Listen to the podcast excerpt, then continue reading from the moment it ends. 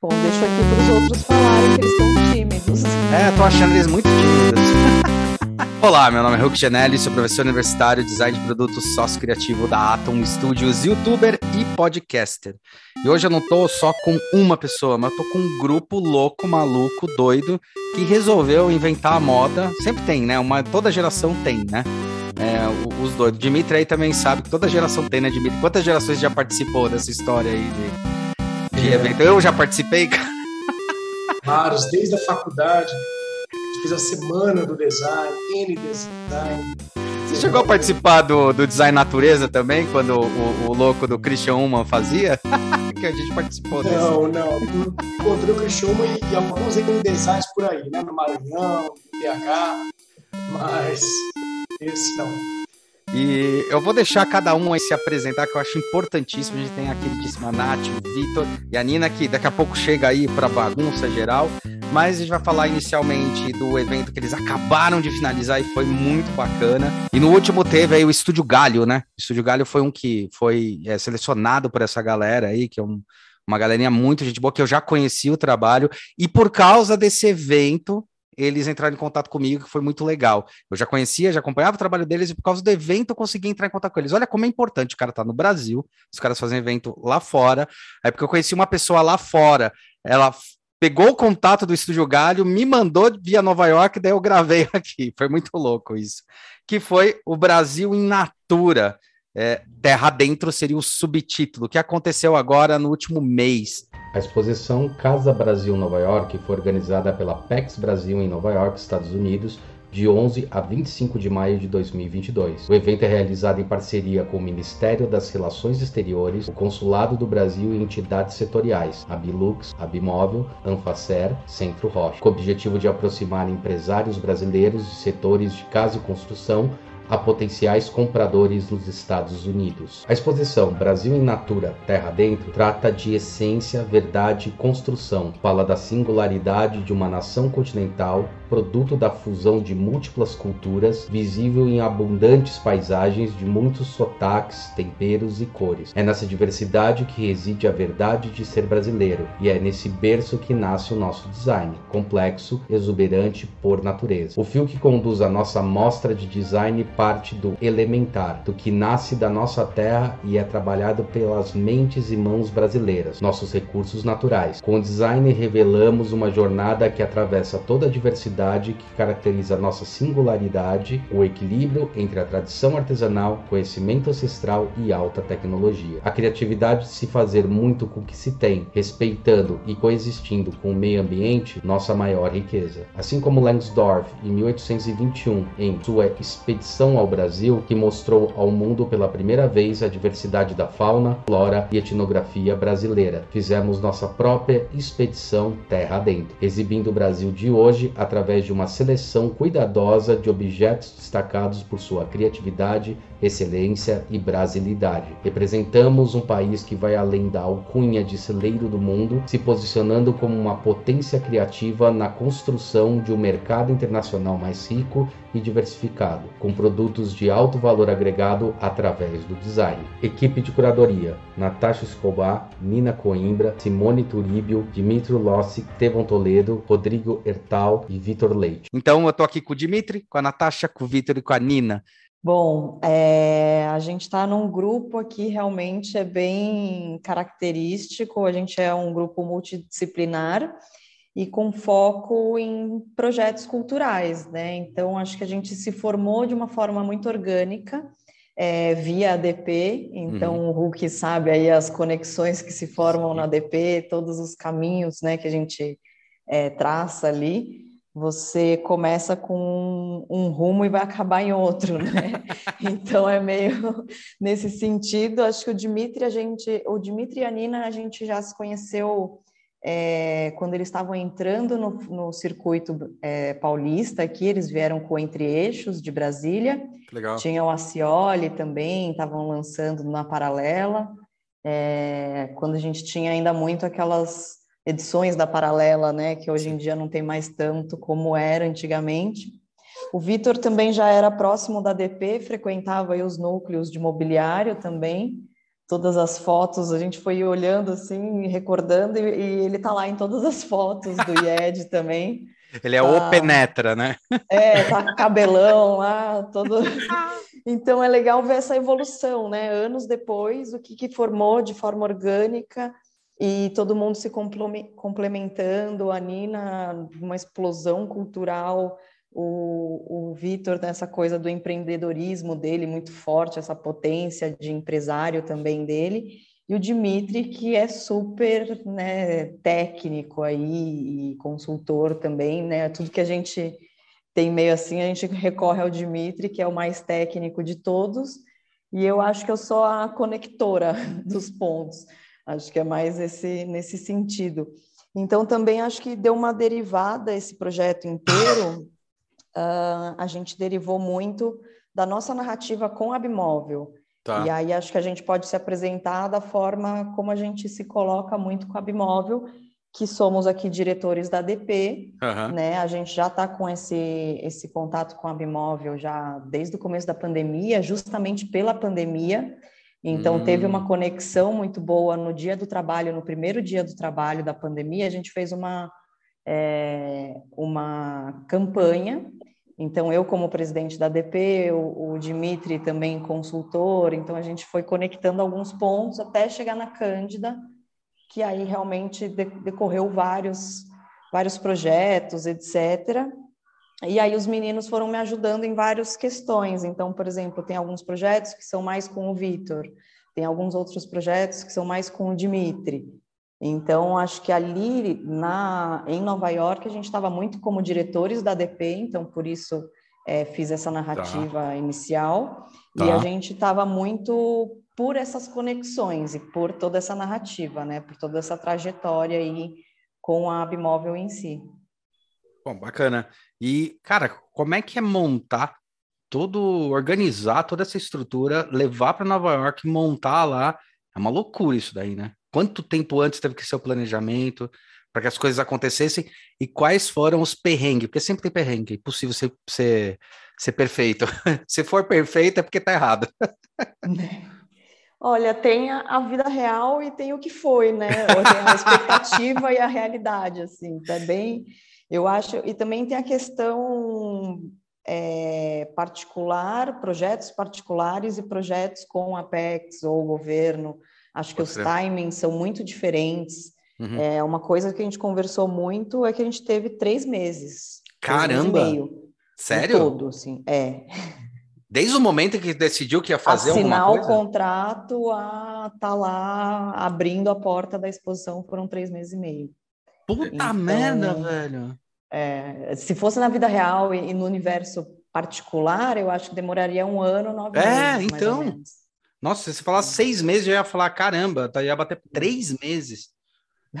É, porque é doido, né? Porque você faz uma puta, você faz um puta trabalho, um trabalho cansativo, um custo alto, você tem que chamar um monte de gente para fazer investimento, tal, não sei o que lá. E parece que tem uma coisa que falta nesse processo, né? Que as empresas que estão investindo, alguma coisa que estão investindo, às vezes não percebe, que você tem que ter um tempo de maturação, inclusive para conseguir fazer o tempo de propaganda do próprio evento, né? Você saber Exato. o que, que é, porque tem muita coisa que é decidida na hora. Nossa, que maluquice, cara. É, que maluquice. Bem, meu nome é Dimitri, acho que eu já participei aí já, de grande Dimitri. Quando ganhou, tomou vinho pra caramba pra poder fazer o um negócio. Tomei. Eu pensei que fosse um pouco mais tarde. Hoje eu já trouxe, tinha até trazido um abridor de, de garrafa aqui, mas às 4h25 eu acho que vai pegar um pouco mal abrir o vinho agora, né? Apesar de ser sexta-feira. É, então, meu nome é Dimitri, é, sou designer de produto, design gráfico também.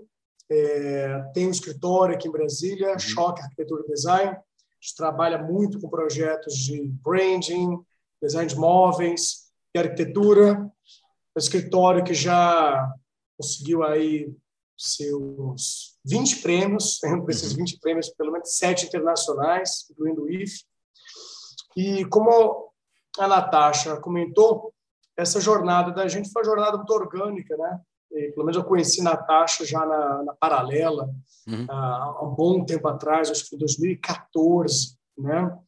E, e, essa essa união de interesses de fazer de fato, a cena do design brasileiro acontecer, eu acho que já começou naquela época. Sim. Nós aqui de Brasília, com o Movimento Entre Eixos, querendo mostrar um design produzido aqui no Centro-Oeste, uhum. eu e Nina, aqui, né, a gente veio junto, inclusive tudo começou com o contato com a Nina, eu conheci a Nina e a gente, assim que eu conheci a Nina, a gente começou a falar sobre esse Entre Eixos, antes eu não conhecia a Nina, então o Entre Eixos surgiu desse contato de nós dois, e a gente chamou um monte de designers para Brasília.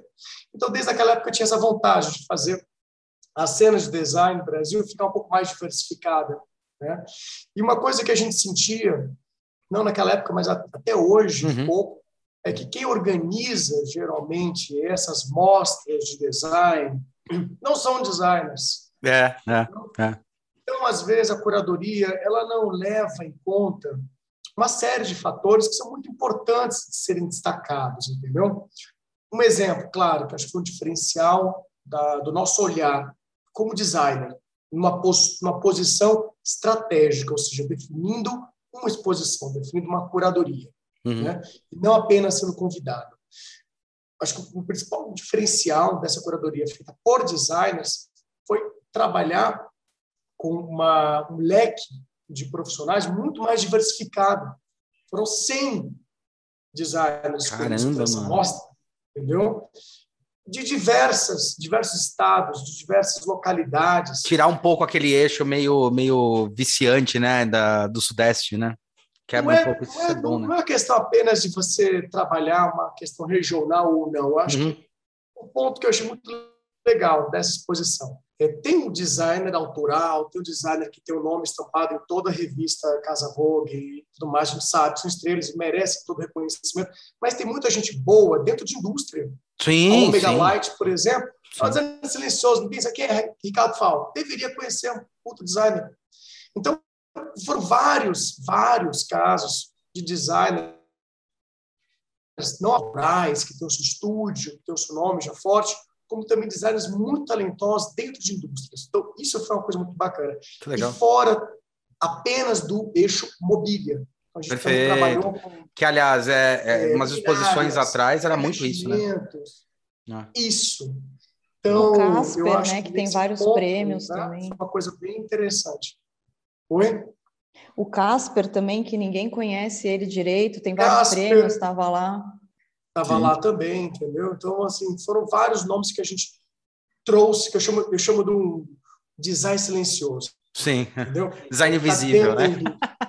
É, invisível, porque o nome que fica é o da indústria. Né? Sim, sim, sim. fala de Steve Jobs e Apple, mas sim, pouco sim. a gente fala mas de. É, é, é engraçado. É, mas é, esse negócio de Steve Jobs é muito bom você falar, porque eu viro para meus alunos e falo assim: quem que criou o iPod, né? Eu falo, ah, Steve Jobs. Eu falei, pô, terror, né, cara? Você tá no design e não sabe que foi o Jonathan Ive. Meu, volta. você vê como o nome é foda, né? E, e, é engraçado que, junto aos jornalistas, né, Muitos não conheciam os designers assim, olhava a peça, nossa, ganhou esse prêmio, nossa, que coisa incrível, interessante. Quem é? Não conhecia, porque fica só nos nomes que, digamos assim, aparecem mais nas redes sociais, aparecem mais em determinados veículos de comunicação, entendeu?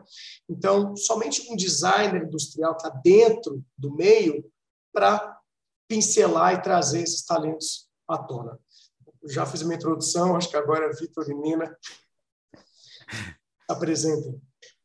Reina. Ela, vamos fazer uma escadinha aí, um homem, uma mulher. Posso falar, posso falar, até porque o Dimitri falou de mim. É, eu sou Nina Coimbra, né? Sou multiartista, Multi. então designer é uma das coisas que eu sou.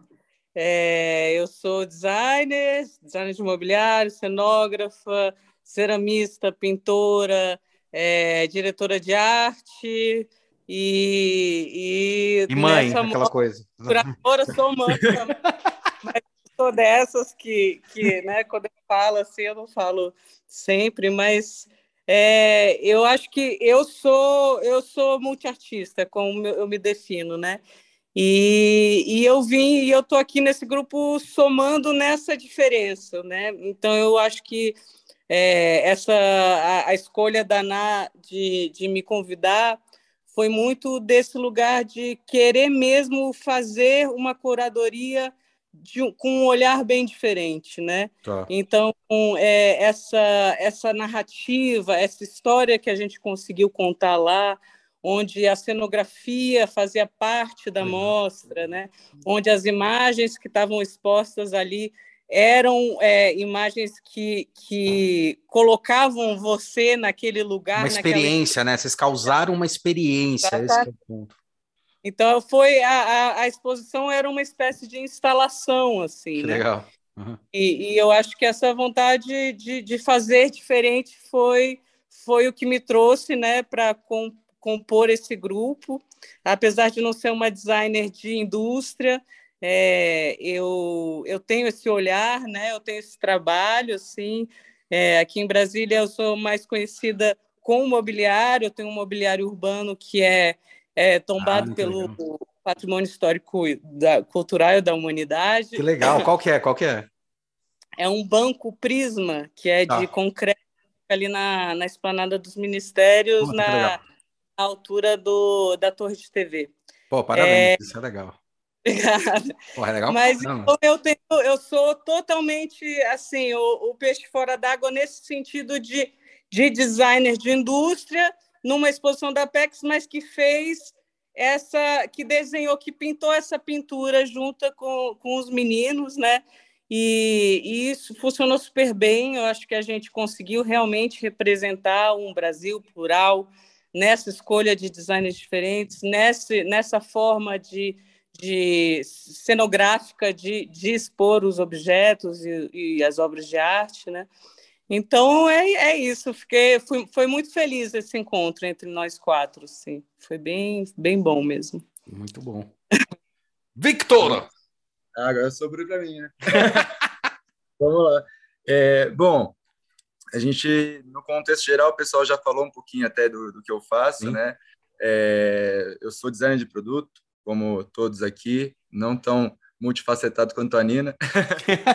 essa, essa parte da criatividade eu, eu, eu, eu, foco mais em produto porque eu, eu sou um designer que cria mais em torno da, da função, né? Tá. por conta disso, eu acabei me aproximando muito da indústria, né? E acho que por muito disso fez com que eu tivesse esse projeto hoje com, com esse pessoal, porque eu trago comigo uma coisa mais comercial, né? Uma leitura mais alinhada com é, o desenvolvimento fabril e tudo mais, né? Então, é, eu não tenho é, todo o conhecimento para falar de, de, de, uma cultura é, milenar como a Nina, a Nina acaba trabalhando, ou ter todas essas conexões que a Natasha faz, que, meu, ela é brilhante, ou como o Dimitri vai a fundo na parte...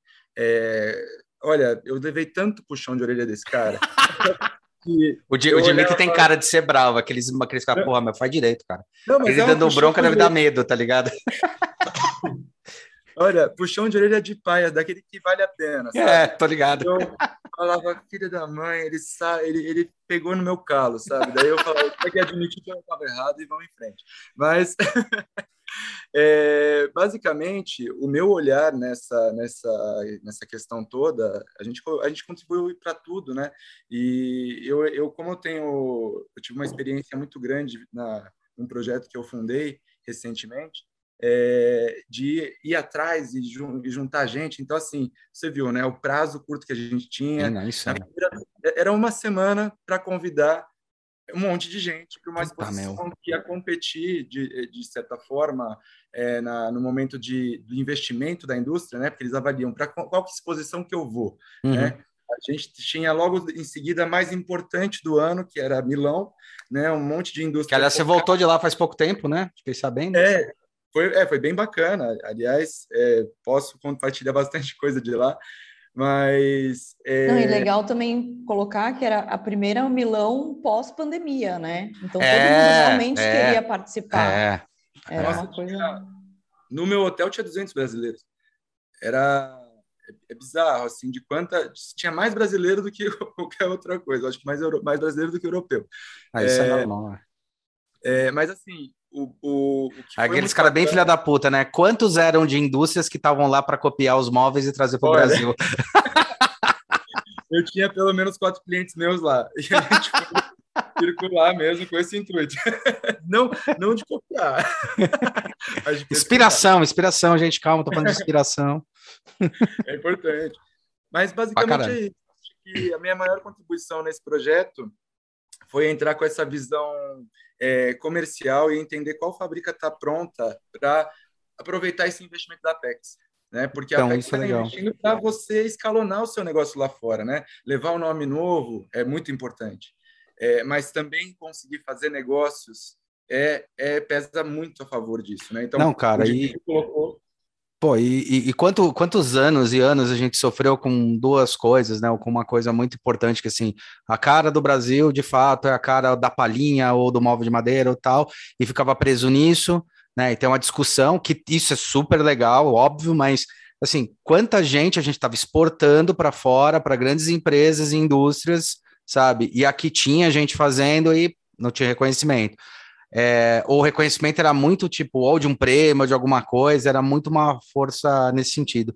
E daí você faz um paralelo muito louco, né? Que, tipo, dá um exemplo aqui que todos vão conhecer, obviamente, só por isso que eu vou dar o exemplo dele, mas tem vários no mesmo nível, tipo o Philip Stark, né, o Ron Arad, que são pessoas que, que navegam entre os dois mundos, e a gente vê uma garrafa de 15, de 5 dólares vendidas que é feita por um cara desse, assim como um móvel de 50 mil né? E no Brasil a gente tem isso, só que ficava muito batendo nessa tecla e parece que a brasilidade só estava dentro disso, né?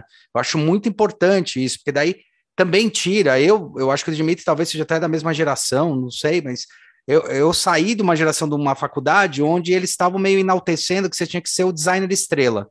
Então você tinha que sair, tinha que fazer a sua marca, e você era a marca, e você era, sabe? E esse design industrial, tipo, era uma coisa assim que era malquista, mal vista, né?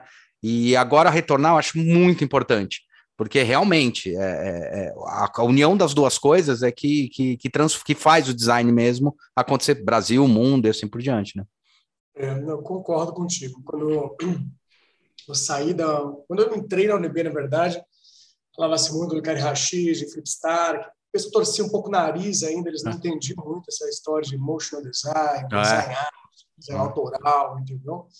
É, a gente vivia um conflito entre uma formação muito egiana, muito assim, é, baseada numa muito. escola de UME, muito É, forma, assim, função, less is more, né? E eu fico falando less is boring hoje, então, beleza.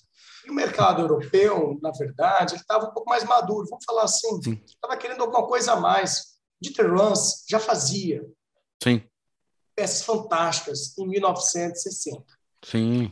Estava fazendo coisas incríveis. Então, a gente não pode comparar porque é um delay, havia um delay muito grande, especialmente a gente que se formou aí, né, 2000, Isso. 90, ah. fala toda a minha idade. Assim. Agora, falando de mercado, engraçado, a experiência de Nova York foi reveladora para muitas indústrias. Que legal. Muitas indústrias é, de móvel em particular, eu falo disso porque são clientes meus né, uhum. que me deram esse feedback. Né? Geralmente, essas mostras de design fora do Brasil é legal para você promover a marca. Né? Mas nem sempre o seu design está aderente às necessidades daquele mercado em particular. Sim, sim. Então, quantas vezes você não expõe, por exemplo, ah, estou expondo em Milão. Legal, vai dar um monte de like e tal, mas vendeu. Por um tempo, era mais, a indústria se comportava mais, ou ia para se inspirar, uhum. aspas, né? Ou ia para mostrar o produto para promover a marca. Acontece também. De um tempo para cá, eu vejo que há uma certa valorização do design brasileiro. Então, o mercado europeu, ele come... americano, vamos falar do americano, foi a nossa experiência lá agora. Sim, sim, né? sim. Ele começa a valorizar esse nosso design. Ele vê valor agregado no que é brasileiro, entendeu? E não é o que é brasileiro no sentido apenas de uma caricatura geral. É caracterizado, é, é, Não é. Eu vejo, inclusive, eu vejo uma coisa, como a gente tem com, com café, antigamente você tinha café tipo exportação e o café normal aqui, né, do sítio, café ruim. Hoje você tem o catuí vermelho, você tem o bourbon, entendeu? É, da fazenda tal, microlote, mesma coisa com o design. Hoje você tem um design feito, por exemplo, Rio Grande do Norte, Bola Preta, tem uma Transnordeste tem um design que se inspira no norte, entendeu? Tem vários uhum. Brasis. Então, uma coisa que a gente trabalhou muito bem na exposição para mostrar esse tour né, por vários biomas e várias regiões culturais, e, de certa forma, chamou muita atenção do mercado americano. Ele viu não apenas um exotismo, mas um produto que agradou muito, muito. Seja porque tem um quê tropical, tem um, faz, de certa forma, uma referência ao móvel escandinavo, mas com quê tropical, um quê brasileiro, um quê de Bolsonaro. Enfim, eles venderam. No frigir dos ovos, a gente tem uns números aqui, eu vou acessar, quem tem mais rápido aqui, dos três curadores, quatro, mas gerou milhões de negócios. Milhões, vendeu. 45 milhões, é, isso na primeira semana, né? Dados da Bimóvel. Milhões de reais, milhões de dólares. Era dólar, dólar. Dólar, legal. Isso com prospecção nos próximos 12 meses, né? Então hum. eram negócios prospectados. E aí uma coisa até para fazer uma complementação ao Dimitri, é, a gente tem dados da Bimóvel, assim, alguns de mercado mesmo. Então, uh, antes das ações, eles já pontuavam pela pandemia que teve um crescente muito forte no mercado, tanto americano, norte-americano, quanto o Alemanha também. Hum. Né? É, comparado à Europa, tal, é, a Alemanha e o, o americano consumiram muito e muito madeira e couro. Eram tá. os, os, apontamentos maiores. E se você for parar para pensar, realmente tem a questão aí, o nosso valor moeda, né? Sim. Então a gente não está valendo nada, é muito bom para exportar e tal. Sim, sim, é o momento de exportar, é. é. De, e de incentivar essa... o mercado interno, cara. A questão aí, tá, a moeda está sim, incentiva o mercado interno. Se você olha para o americano, o americano é consumista para caramba, então vamos consumir o que é de fora, o que é barato tal. E aí essa coisa também é de reposicionamento, né? Então, é, antes eram essas questões mais singulares, e é bem o que o Dimitri falou, agora é uma questão mais industrial, eles olham mais é, para o produto brasileiro como produto industrial, não como um design em artes plásticas. É, isso, um é, design, isso é legal, cara, tá mudança né, de mindset. Um design industrial mesmo, e eu acho que, não sei, pelo menos na minha visão, é, dou uma, um parabéns aí para o pessoal de imóveis planejados, de alta, né, planejados, a gente pode falar aí de Kitchens, de Florence, que estava lá muito forte, a Florence estava... A Kitchens eu sei que tem uma história com o mercado norte-americano de longo prazo, sim. mas, por exemplo, a, a Artefato, né? Ah, tá. Artefato, o que, o que ela está fazendo, abrindo o mercado americano é, nos últimos cinco anos de uma forma exponencial, né? Então, é, esses já carpiram o caminho. Sim. Então, a gente já veio com, com um caminho carpido tal, e o que a gente mostrou ali foram, foram muita diversidade, assim. A gente estava é, se a gente puder falar mais o projeto em si, Sim. basicamente a gente tinha esse tema de terra dentro, por que que era? A nossa ideia foi querer, como que a gente ia mostrar o todo dentro de um país que tem tudo? Então a gente uhum. falou, gente, vamos para a matéria-prima. Então, adentrar uhum. esse Brasil hum. como a matéria-prima de cada região. Então, nisso a gente separou também, aí foram coincidências de, do universo que foram deixando o projeto cada vez melhor, assim. Mas a planta, quando a gente recebeu a planta do, da edificação, uhum. ela atravessava o, o, o, bloco, né? Então ela, ela tinha de uma porta da rua até a outra porta. Que louco! Ela atravessava o quarteirão ali. Então ela pegava a Broadway até a Mercer. Então era uma coisa assim que você atravessava. E a gente falou, meu, vamos atravessar o Brasil aqui, então. Então, joga o Sudeste numa ponta, o Nordeste na outra e atravessa esse Brasil no meio, e aí que foi discorrendo tudo isso tal. Então, foi uma questão, assim, foi um impacto como experiência muito forte, mas a qualidade industrial que a gente tinha ali e, e diversidade foi, foi uma coisa muito impactante, né? E como escolher essa, essa galera e saber que você ia conseguir contar essa história? Acho que a Nina é a mais, né? Menina. É, não, é, na verdade, a, a escolha da, das, das peças, eu não participei dessa, dessa etapa, é. mas eu participei da etapa onde a gente viu o todo, né? E começou a organizar isso com, com os espaços, os lounges, a cenografia, né? E aí eu, a, a Nath estava falando, você adentra o, o, o Brasil e não é só com os objetos, mas você vai tinha é, é som, sound, ah, legal. Bichos, natureza de cada região, né? E a gente foi seccionando esses, esses espaços com uma cortina de, de cordinhas que foi projetada pelo Felipe Brito, que é um, um cara incrível, da, né? Faz videomapping é, aí nos melhores animal, projetos. Animal, animal. A equipe e, era maravilhosa, né?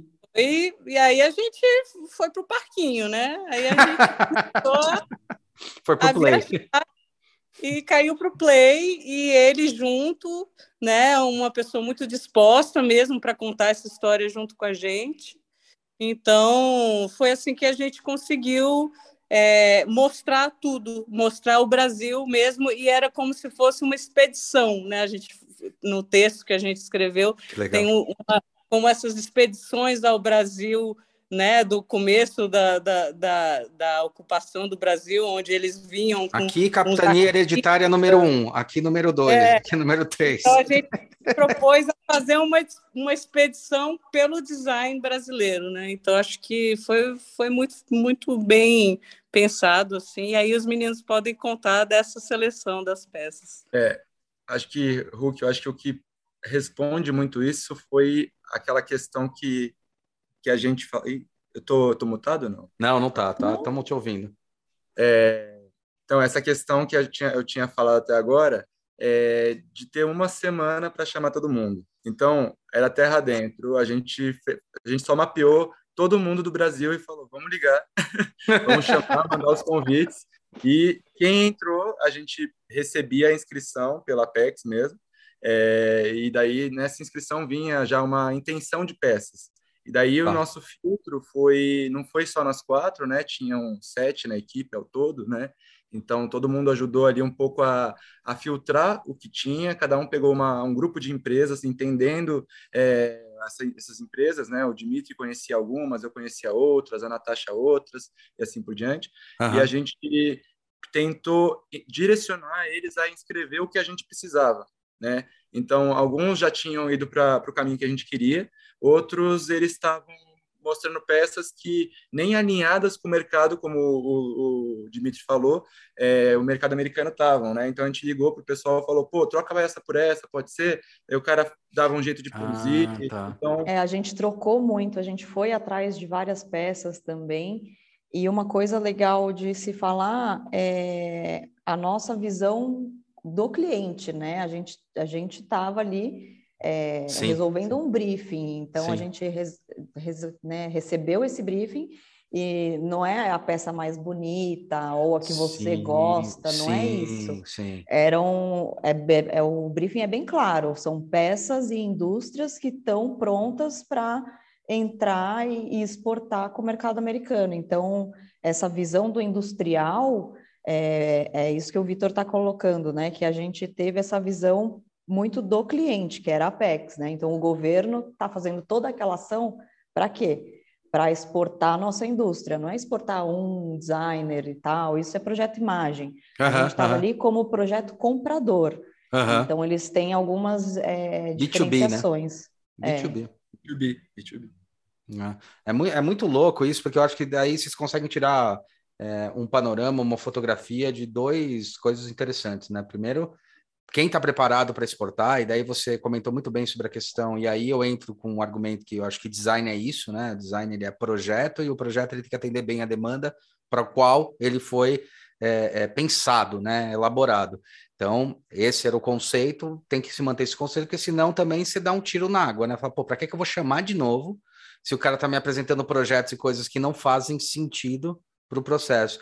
E outra coisa, é, não sei, eu fico imaginando que nessa coleta toda, eu acho que deu para ter uma fotografia interessante de quais são os ativos e quais são os valores de cada objeto para cada região, né? Uma coisa que talvez nunca tivesse sido feita no Brasil, tipo, olha, o sul realmente é mais isso, o sudeste é mais isso, o nordeste é exatamente isso daqui. Acho que tem uma fotografia espetacular disso. Não, e foi tão, livro, foi tão nítido isso que a gente mostrou isso na, na exposição, é, então. né? Então, eram de fato lounges onde você mostrava o Nordeste, você mostrava no, no Nordeste a gente tinha muita cor, texturas, né? Tinham materiais mais mais naturais, etc. Aí você entrava no Centro-Oeste, a gente fez três divisões, né? Três macros regiões. Então a gente uhum. fez as pontas e o meio, né? Então é o Centro-Oeste, que aí você pega Brasília, tal. Então a gente tinha muita é, coisas mais clássicas, né? É, empresas mais clássicas, você é tem o concreto armado, você modernismo Eliane, clássico. É. O pessoal né, tinha essa linguagem, tinha uma poltrona bem modernista, tinha essas coisas das cores, né? É, a cerâmica muito presente ali no centro-oeste. E aí a gente ia para o sudeste, onde tinha mais tecnologia agregada. Então, eram peças que jamais, sem uma CNC, sem um polo industrial, um parque fabril, você ia executar aquilo. Então, é, era muito nítido, assim, e você vê, por exemplo, o Nordeste, muito artesanal, mas tinha questões industriais, sim, sim, mas que ainda precisa de uma artesania. Enquanto, por exemplo, ali a poltrona do, do Pepe Lima, que é super industrializada, então ela estava no Sudeste. Então era mais, é, foi muito nítido assim, e foi bem interessante porque a pessoa percorria e via isso assim. É, faz todo sentido quando a gente entra, brinca internamente, né, que a gente importa as coisas, né? A gente não pega do Brasil, mas importa de outras regiões. Foi impressionante isso, né? Agora, um ponto importante, pessoal, para a gente não cair numa caricatura, né? Uhum, Uma uhum. coisa, de fato, algumas indústrias de algumas regiões, né? Por exemplo, no Nordeste, eles não têm a mesma tecnologia. O Norte está com uma fábrica da Tramontina, foda, inclusive móvel incrível lá do, do, do Bruno Falks, fabricado naquela região. E a de o, Belém, né? Preta estava com uma poltrona, kimono, com tecido impresso, impressão em 3D tecido. A Preta tem né, uma linguagem, apesar desse cara estar em São Paulo agora, uma linguagem muito nordeste, eles vendem muito no Nordeste. Então, eu acho interessante que na mostra, de certa forma, tem uma combinação também, entendeu? Apesar de no Nordeste a gente ter colocado muitas peças é, do artesanato, do Marco 500, também tinha algumas coisas do Nordeste espalhadas ali que, que tinha uma tecnologia muito bacana. A linguagem nordestina estava bem desenvolvida com tecnologia. Só para fazer um parênteses. Não, legal, legal, irado. Ah, tirado isso, é. Mas o, o, E como é que foi? Como é que está sendo o planejamento para as próximas amostras? O que, que vocês têm aí na, na manguinha aí? Que pode contar, né? Abriu, abriu muitas portas, né? Então, não sei se é o caso assim agora, né? Muita coisa que é de certa forma estratégica, não sei se é o caso de revelar, mas eu, a gente pode com certeza dizer que temos muitos projetos internacionais é, pela frente. Uhum para esse ano e para o próximo ano. Isso não tenha dúvida, entendeu? É que muita coisa ainda está em negociação, não sei se é o caso de, de falar agora aqui. Ah, né? que não procurem eles, quem quiser investir, porque, meu, ó, se os caras fizerem três meses, imagina se investir agora. Os caras vão. Exatamente. Vão né? expor na lua, cara. Olha aí, marcas, por favor. É, pelo amor. Precisa. Não, e é uma coisa muito legal até, até a gente falar disso, de marcas e tal, Sim. porque é, é um universo muito novo esse, de marca com experiência, né? Então, é, experiência era uma coisa muito premium há uns cinco uhum. anos atrás e agora está é, entrando mais no mercado, mas ninguém entende muito bem o que, que é uma experiência. Então, acho que uma pessoa que faz branding, um designer, é, é um profissional assim excelente para fazer esse, esse tipo de projeto.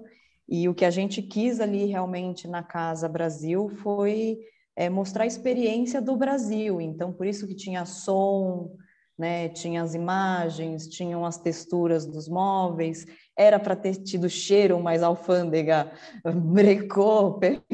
pararam os Sério? Ah, ah. A gente tinha cheiro de café, tinha cheiro de terra, Puta tinha cheiro, irado, tinha cara. vários cheiros, cada lounge assim ia ter um cheiro também.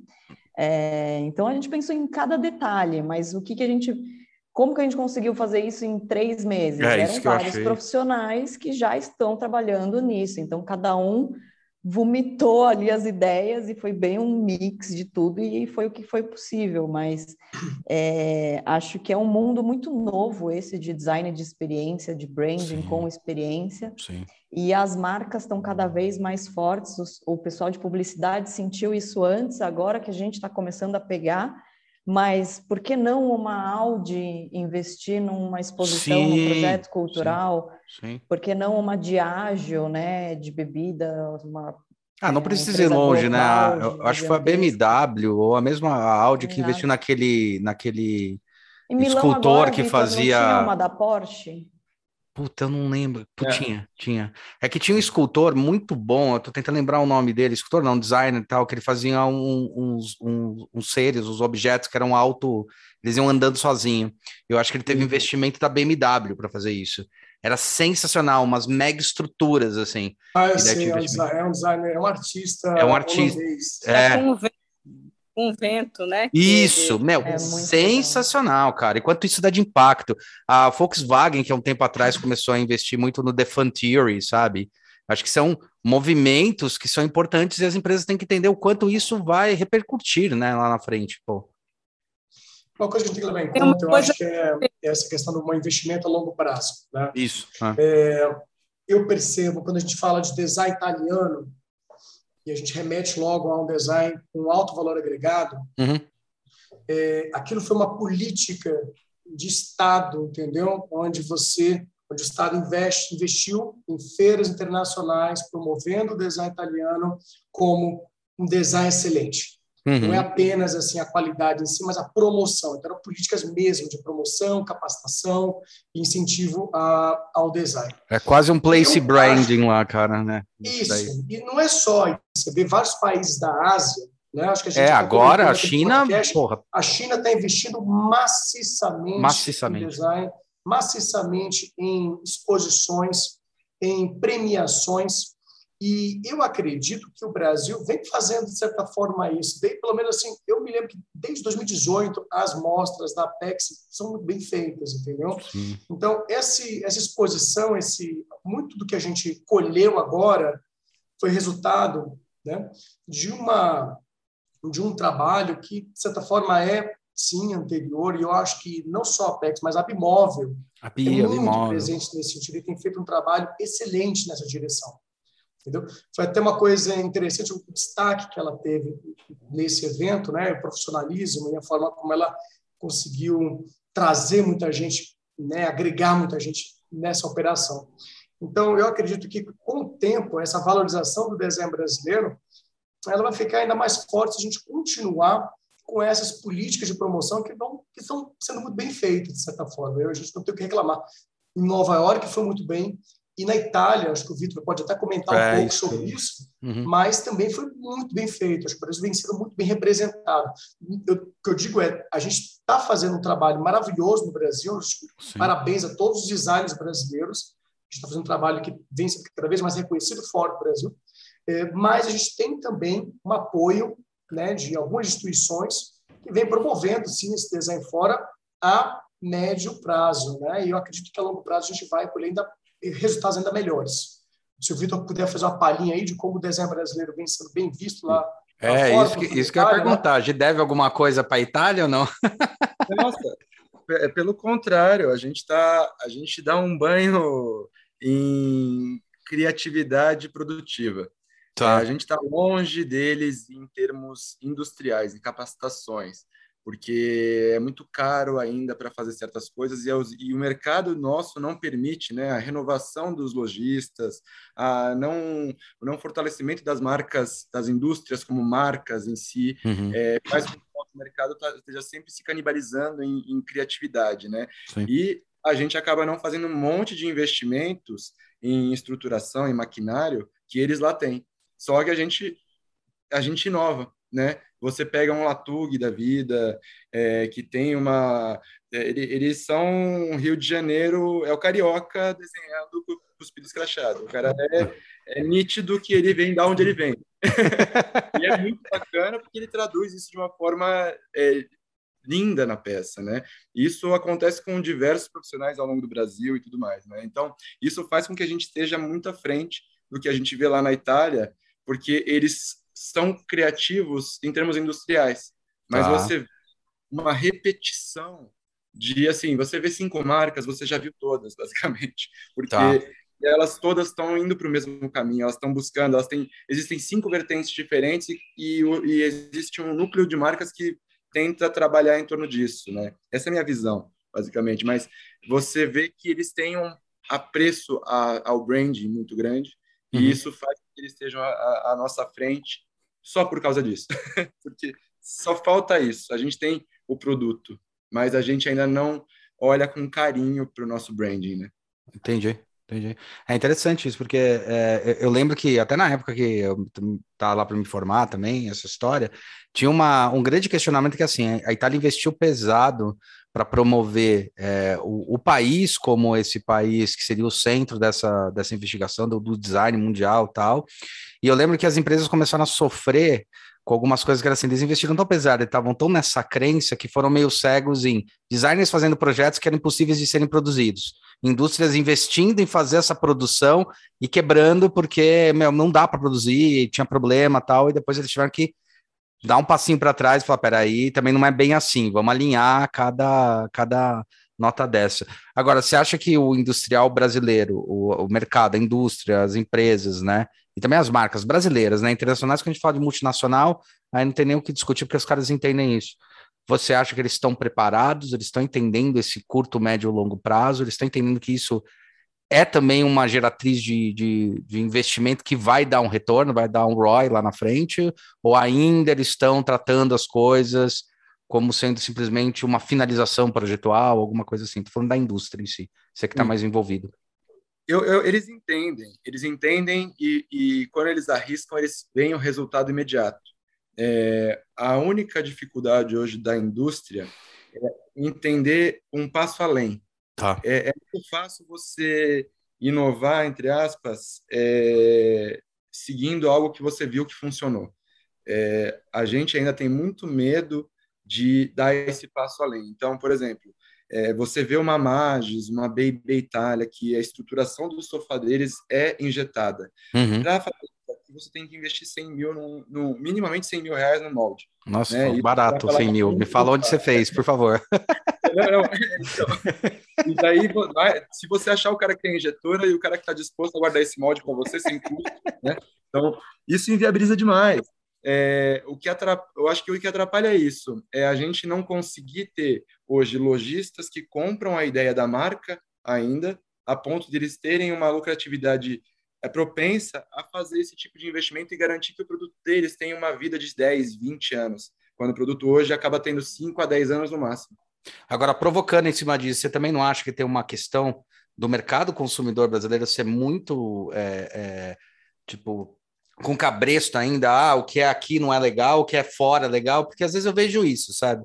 Quando a gente começou a produzir a luminária, né, que a gente venceu vários prêmios, a luminária é, impressão 3D, é, já vinham luminárias, aliás, na verdade o Ron Arad, acho que em 2002, tinha feito a primeira luminária impressão 3D, que foi para a mostra de Milão tal, a gente fez, cara, estamos falando de 2016, 2017, Sim. E, tipo, é, o pessoal, ah, mas é plástico, mas não sei o que lá, e pagava, não queria pagar 1.500 na nossa, né? Que era o mesmo tamanho, mesma coisa, mesmo material, mesmo processo de uma italiana que custava 10 mil reais. Ah, mas veio da Itália. Será que não tem um pouco de. E era o mesmo material, a mesma coisa, né? Então, será que não tem um pouco disso? Não tem um pouco oh. também do mercado brasileiro meio é, querendo não falar, ah, não é legal? Como é que funciona essa história? Ok, tá faltando, sabe o que faltou aí? Ah. Para você? Branding. É. A Itália fez o branding dela. Ela paga mais pela marca italiana, e a marca italiana tem décadas de credibilidade, entendeu? Sim. A gente tem que construir a, a nossa credibilidade. A gente pensa o design no Brasil ainda de forma muito superficial, o design no produto em si. A gente tem que pensar o design de uma maneira mais sistêmica. A marca da indústria, ela tem que fazer o branding dela, ela tem que ela tem que transpirar valor em tudo, no site, no Instagram, na comunicação, ela tem que ser desejo não apenas do produto em si. Quantas fábricas brasileiras, às vezes, tem um design lindo, uma poltrona maravilhosa, mas a marca é uma bosta, sabe? O site é ruim, é feio, a comunicação dela é tosca, o representante dela é um cara. Não sabe nem o que vende direito. É. Não vende. E você ainda tem um país que não tem uma tradição, uma tradição ainda internacional de se fazer design. A gente tem que construir, primeiro, em termos de política, uhum. uma imagem de que o Brasil faz bom design. A gente tem essa, essa imagem com futebol. Se eu for para Portugal, e entrar na pelada, ah, ele é brasileiro, deve jogar, eu sou uma perna de pau. É isso. Eu sou brasileiro, ninguém vai achar que vou jogar pra caramba, entendeu? É, a gente tem que fazer a mesma coisa com o design. O mesmo brand que a gente tem de futebol, tem que ter com o design. Isso é uma estratégia de médio e longo prazo. É o que a PEC, a Bimóvel tem fazendo. Sim. E, claro, outras entidades têm que fazer também. Sim. Então, e as indústrias têm que fazer também no sentido de ter uma imagem mais bonita, mais interessante, ter uma percepção de valor em toda a sua cadeia, entendeu? Em toda a sua comunicação. Não é entender que brand não é marquinha, né? Brand é como você respira, como as pessoas é respiram a sua marca. Né? Entendeu? Isso, é. é como você é a estratégia de comunicação de valor da sua marca. Sabe? E você acha que não vale, não vale a pena, de repente, quando a gente. É, falou bonito, né, Nina? Ele é foda, né? É foda. Tem que ser, não. A gente tem que investir nisso. Tem que investir totalmente nisso. O briefing da Apex muito claro, fora essa questão de que tinha que vender, não tinha que ser móvel apenas, não era Lógico. exposição cultural, era Lógico. exposição comercial, mas não era para ser exposição comercial tipo feira da torre, sabe? Uma feira popular, sabe? Uhum. Varejão. Era para ser comercial, mas com alta percepção. E isso aí é nesse ponto que eu queria até chegar num momento, Dimitri, que eu acho importante também o grupo que se formou. Porque, assim, vamos ser honestos, existia tanto uma questão da indústria, mas também existia tanto a questão do grupo, porque eu sentia muito grupos que queriam bater de frente com a indústria e falar, não, design é isso, e daí não tinha uma maturidade para entender de fato um briefing.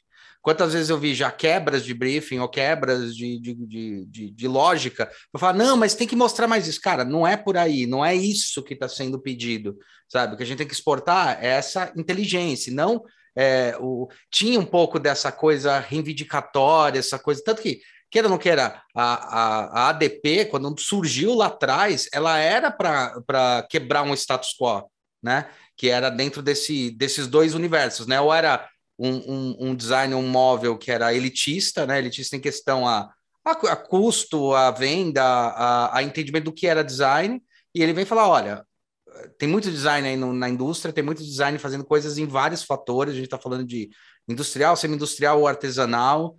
Então, acho que também tem uma construção. Então, assim, tem que bater palma para o grupo de vocês que tiveram um olhar calmo e preciso, sabe? De falar, meu, isto faz sentido, isso não faz. Isso é muito belo, mas não faz sentido, né? Isso faz sentido para todo o discurso que a gente quer construir. Eu acho que é mais por aí que tem que ser feitos os grupos e também as escolhas, né? Concordo plenamente. Eu acho que por aí mesmo. E é engraçado que a gente percebeu da parte assim até de alguns a, a seleção das peças em si, hum. ela foi gerou de certa forma algumas algumas rusgas, né? A gente, pô, por que você não botou a minha peça? Aí a gente se pergunta, poxa, mas você está preparado? Tá. É uma exposição cultural. Então, a peça é legal, mas tem que ter um viés de certa forma comercial. Então, não é Sim. é para agradar o ego de ninguém aqui. Sim. É para promover negócio. E eu acho que na medida que a gente mostra para o industrial que design é um bom negócio, à medida que entra dinheiro no bolso do cara, o cara começa Sim. a contratar mais designers e, e, e o processo de, de, design dentro da indústria ele fica um pouco mais profissional, por exemplo. Ele fica mais natural, agora, fica mais orgânico. Né? Produto, né? né? O pessoal pode deixar de mexer no produto para pensar, poxa, talvez esse doidão tenha razão, talvez dessa forma faça sentido, talvez isso aqui tenha alguma alguma questão de vou perceber que eu não estou atendendo, talvez eu vou ter que sair um pouco da minha zona de conforto aqui da minha fábrica para botar o meu centro de usinagem para fazer coisas mais diferentes. Olha, eu vou dar um exemplo claro. A James. James está uhum. tá com o PP. Conhece o PP Lima? Você deve ter feito algum podcast com ele? Hein, Hulk? Quem? Com quem? PP. Não, não fiz. Vou, vou Se não fazer. lembrou, não fez. Tem que fazer. É, então, eu tô tentando. É, tô tentando fazer. Tem que fazer, assim, ó, anota aí. Então, ó, manda, manda é um contato. cara que está sendo uma, uma, uma, força. O PP exemplo, assim, que eu achei muito bacana de levar e valorizar a peça dele, porque é um cara que está fazendo um trabalho incrível. E na indústria, a Móvel Geo estava com cinco centros de usinagem, cinco eixos. É cara. coisa pra caramba, para uhum. taxar.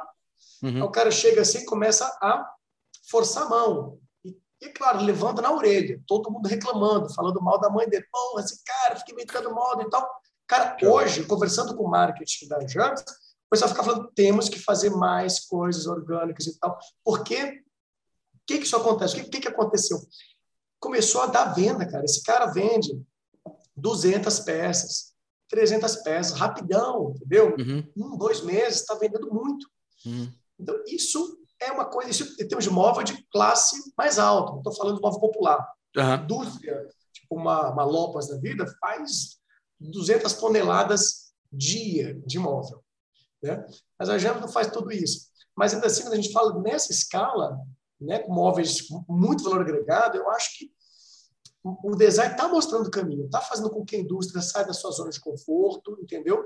E está normalizando certas coisas, entendeu? Pô, o Lucas agora está me perguntando, pô, você conhece alguém que faça impressão 3D? Quero prototipar móveis em impressão 3D, uma indústria de São Bento do Sul, povo uhum. com a cabeça assim, sabe? Povo teimoso lá, povo é teimoso. E já está pensando em inovações incríveis. Então, isso isso dá muito tesão, sabe? É, ver essa mudança. Isso só está acontecendo porque está vendendo. Uhum. Não é porque as pessoas acham mais bonito, porque Sim. o bonito vende.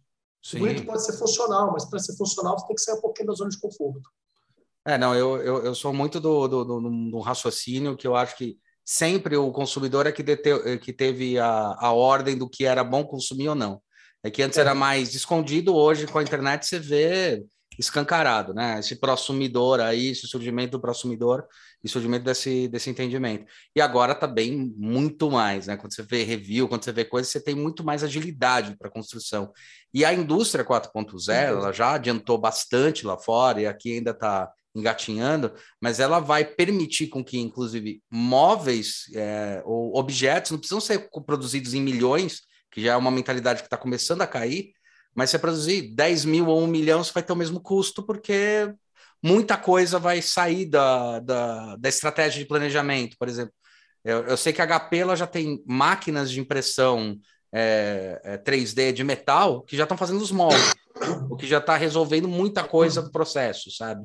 Então, é, eu acho que tem esse crescimento, isso é um fato. Com certeza. E o que mais que vocês contam do, da, dos perrengues? Quais foram os perrengues que vocês passaram lá? As aventuras? Móvel nas costas para levar? É teve essas coisas? Assim. É, é Meu, quando a gente fez. Né? Eu tô falando que a gente fez o. Boreal Arboreal. Então, arboreal é uma que é madeira maciça, de manejo sustentável, todas são toras gigantescas, né? Aquele pequiá, uma madeira muito é, e acho que tinha 900, 900 quilos a caixa, não Puta sei. Para des, é, descer, o Vitor foi um dos que, que foi lá à noite. Foi a última, a última peça a chegar, Nossa. porque também tem a questão de alfândega, né? A alfândega uhum. ajuda muito, eles são muito amigos da gente, então eles ajudam bastante. E também tem aquelas coisas que foram para Miami, depois foi para o limbo de Cincinnati, depois para voltar. Então foi, tipo, foi, bem aquela coisa né, assustadora de DHL ficar olhando tal, Sim. mas é, teve essas questões desses maiores, esses que, que foram extraviados e depois. O bom foi que a exposição em si eram 15 dias, né? Então é, teve é um gente que foi bom, né? extraviado, e mas chegou a tempo ainda na última semana, então é, teve, foi isso que foi bom. Uma curiosidade é a globalização da equipe de produção. Então, hum. por exemplo, curadoria brasileira, Montagem, o cliente, né, a Apex né, Brasil, mas aí tinham alguns despachantes ali deles nos Estados Unidos, quando eu estava fazendo a montagem, para ver questão de, de leis e etc. Uhum. A montadora era portuguesa, o pessoal do audiovisual era polonês. E que mais que a gente tinha a montadora também da cenografia mais bruta assim, americano, então era bem bem globalizado, foi bem interessante. Assim. Que louco, cara, loucura isso. Isso tudo né, com a Apex entrando no meio para poder é, fomentar esse, esse núcleo, para poder fomentar essa conexão eles fazem a coordenação de todas as equipes, né? Entre todas as equipes. Então, tem o pessoal da cenografia, da montadora, da iluminação, da projeção, da curadoria. Então, são vários, várias questões ali. A montagem em si, do prédio inteiro, foram seis dias, Uhum. Mas para nós da curadoria, que foi colocar as peças e tudo, foram 10 horas. 10 horas. Então, é, é, acho que o Vitor nunca correu tanto na vida dele.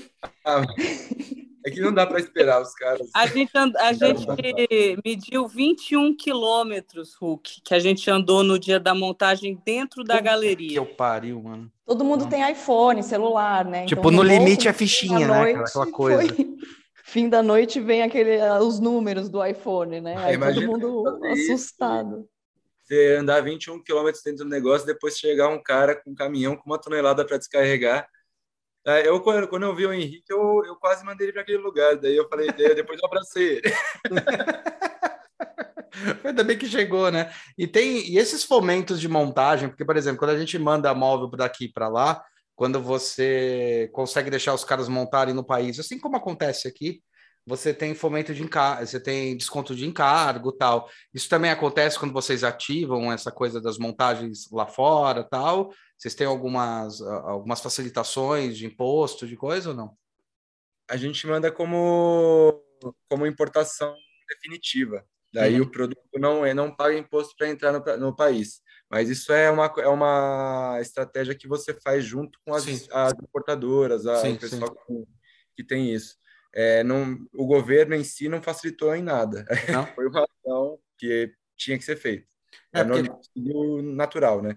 É engraçado, porque quando a gente tem exportação de, de, de móveis, a gente tinha ali um desconto quando a montagem era lá, porque a gente vai mandar desmontado ou montado, né? E quando a gente fomentava a montagem, alguma parte produzida no país ao qual a gente estava exportando, principalmente nos Estados Unidos, que foi onde a gente exportou os primeiros lá que a gente fez, tinha um desconto de 30% em relação ao imposto. Acho que o desconto, na verdade, aí você pega mais pelo frete, pelo volume dele montado e desmontado. Acho que era mais esse.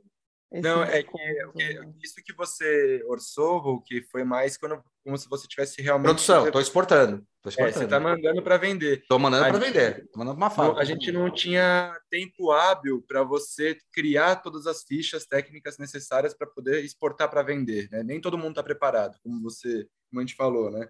Uhum. Então, esse pessoal acaba tendo que mandar como se estivesse mudando. É como se Sim. eu fosse um cara que está indo morar lá e eu estou levando minha mudança não, não volta mais. Sim. Daí tanto que as peças depois ficam para doação, daí Sim. cada um vê o que faz. É. As notas, né? A nota vai como doação para projeto mesmo Isso. disposição. Você pode já fazer uma nota assim, então não tem muita questão. E aí, falando da, de experiência, assim, de curiosidade, é, não sei se a Nina está escutando, mas era legal ela contar essa.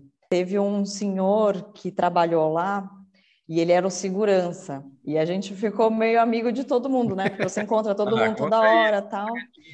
E o, a impressão dele, né? Acho que a Nina que conversou mais com ele, a impressão dele sobre o Brasil, assim, foi bem é, foi, foi o dia da montagem. Tinham os guardas, vigias da casa mesmo, né? Policiais ou ex-policiais de Nova York. Super, super gente boa.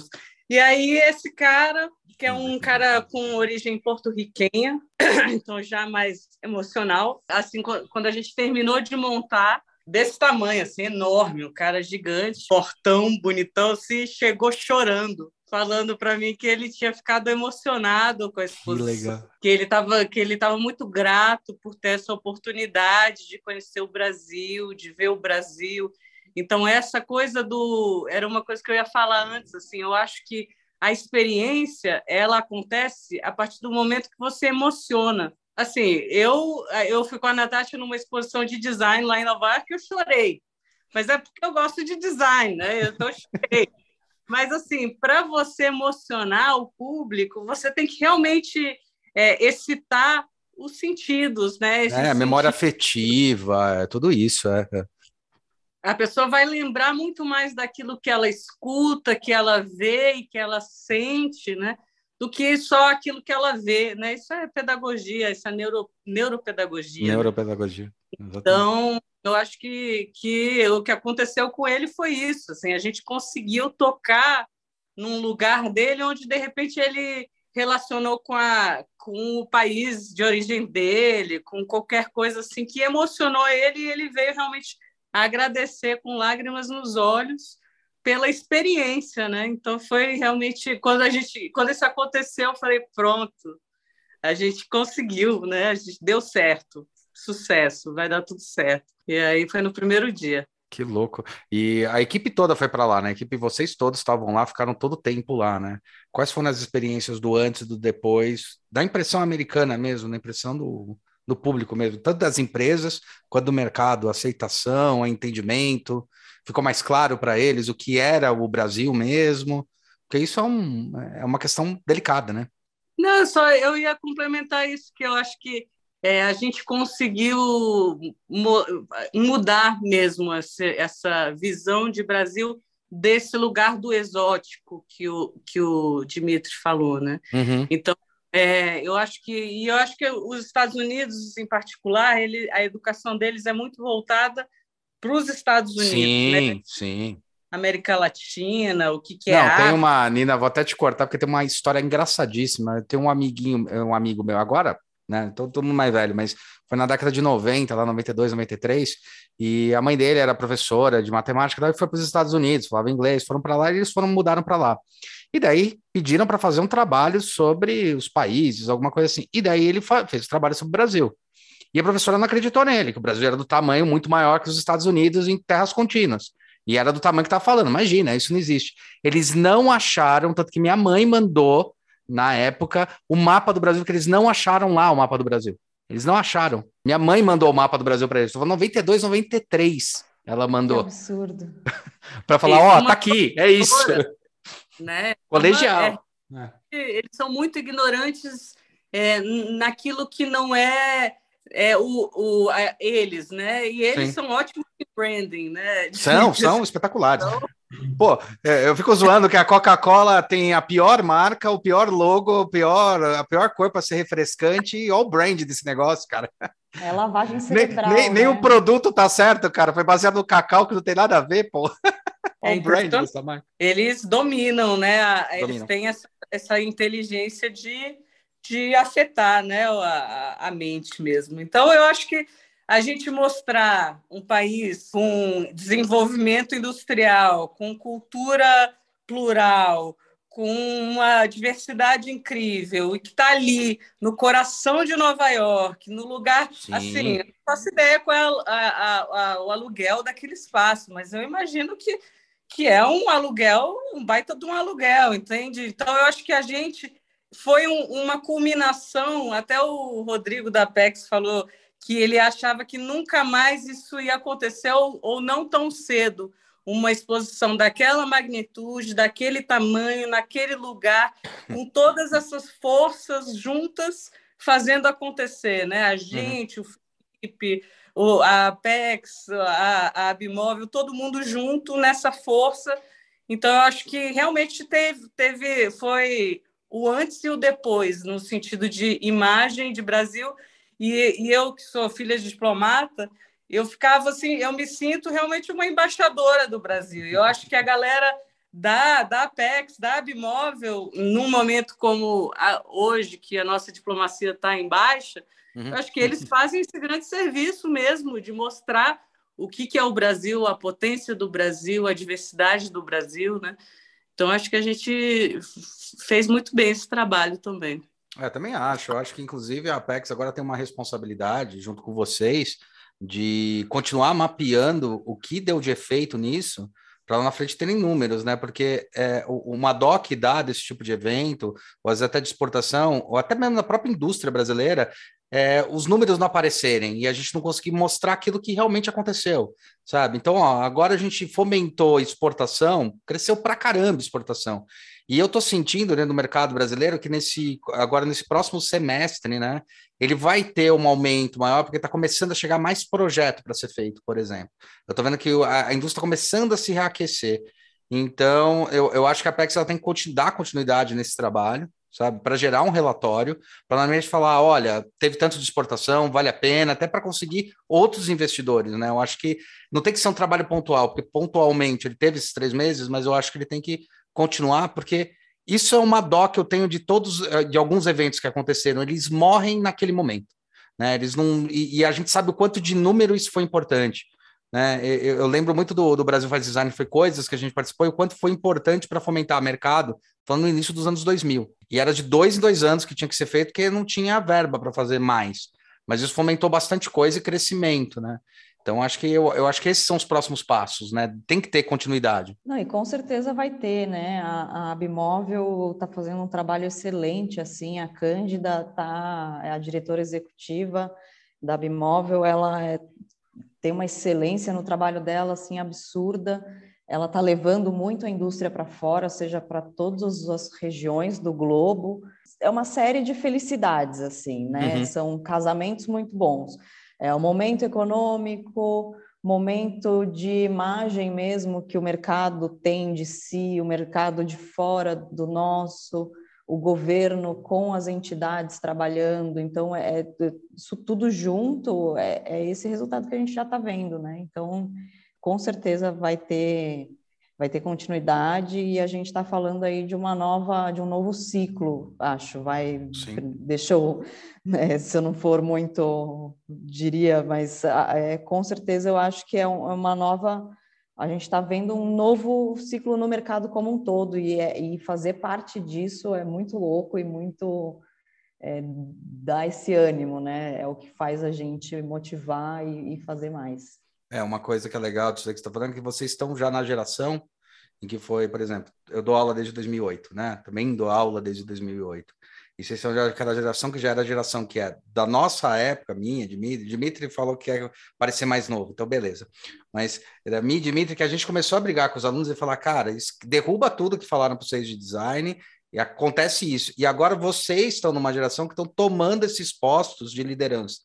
Então é mais ou menos isso, mano. Dez anos depois, é o posto de liderança falando, cara, agora é o movimento, sabe? Então eu tô vendo isso acontecer. Eu acho que também não é só uma coincidência, mas é uma consequência, sabe? Dessa briga que, cara, vem assim, quando a gente vai rastrear, cara, vem desde lá, ó, o, o, o Aurisney Piristepan lá atrás já enchia o saco, na década de 80, tá ligado?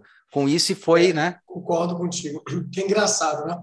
É, a gente teve a formação no passado era uma formação muito técnica. Muito técnica. Né? É. Muito técnica. E quando se falava de design na mídia, falava-se muito de estratégia. E aí a gente pensa assim, designer tinha formação para estar numa mesa de diretoria, conversando pau a pau com um cara de marketing. Às vezes não tinha uma formação na faculdade, muitos cursos não davam esse não. viés. É.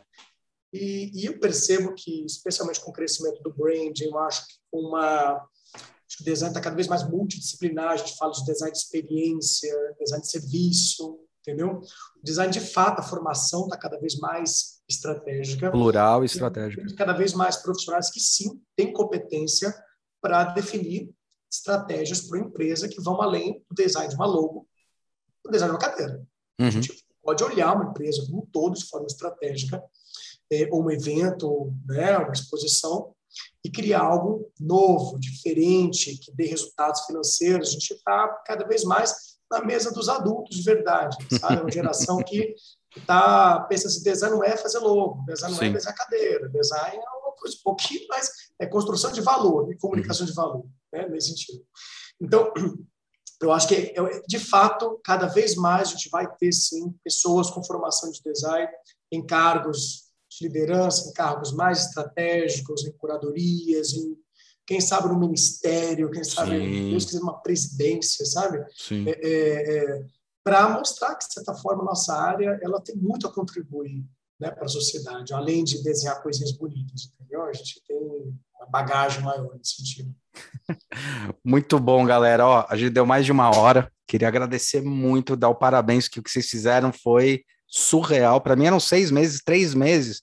Eu não sei nem como falar. Três meses, às vezes, eu consigo chegar na solução de qual é o, o, público que eu tenho que desenhar algum projeto quando a gente faz uma pesquisa ampla. Então, pô, vocês estão de parabéns na escolha. Eu vi algumas imagens do, da exposição, me mandaram, ficou linda mesmo, maravilhosa. Todos vocês, pô, tô mó orgulhosão que eu falei aqui, é, é, que é muito legal ver aquilo lá que a gente foi brigando na década dos anos 2000, sabe? De tipo, meu, a gente é estratégico, para, pelo amor de Deus, puta, vocês estão botando na prática, está sendo, assim, você é muito honesto, está sendo caralho, nossa, tá dando aquela lavada de alma, sabe? Tipo, de sair desse mundinho muito, dessa bolha, né? Que eu acho importante, e falar sobre negócio e ver como o fomento pode fazer crescer mesmo. Então, vocês estão de parabéns. Valeu, galera. Valeu pela entrevista. E obrigado, é isso aí. Por tudo. Obrigada, Hulk. Foi demais. Sempre muito bom falar com você. É... E vamos marcar mais, vamos marcar vamos. mais. Prazer foi todo meu. Valeu, galera. Obrigado, parabéns mais uma vez. Continuem fazendo, puta, incentivo Apex e Abimóvel. É, tipo, continuem fazendo o que estão fazendo. Porque, cara, é importantíssimo. E outras empresas, por favor, entrem, pelo amor de Deus. Vocês estão sendo muito otários. Muito marcas privadas, ó, marcas é. privadas, por favor. Nossa, vocês estão sendo muito otários. Tá, ó, com a mente fervilhando aqui, a gente só precisa de budget para fazer acontecer. É. E basicamente. Budget, é, e budget para vocês é fácil, cara, porque ó, só fazer lá do imposto, fazer o recolhimento que dá, entendeu? Eu não venho com essa história aí, não, porque isso daí dá um puta de um fomento, beleza? Exatamente. É Beleza, galera. Valeu mais uma vez. Foi um prazerzaço e parabéns. Vocês estão mandando bem pra caralho. Valeu. Bom dia, boa tarde, boa noite. Até a próxima, galera. Falou.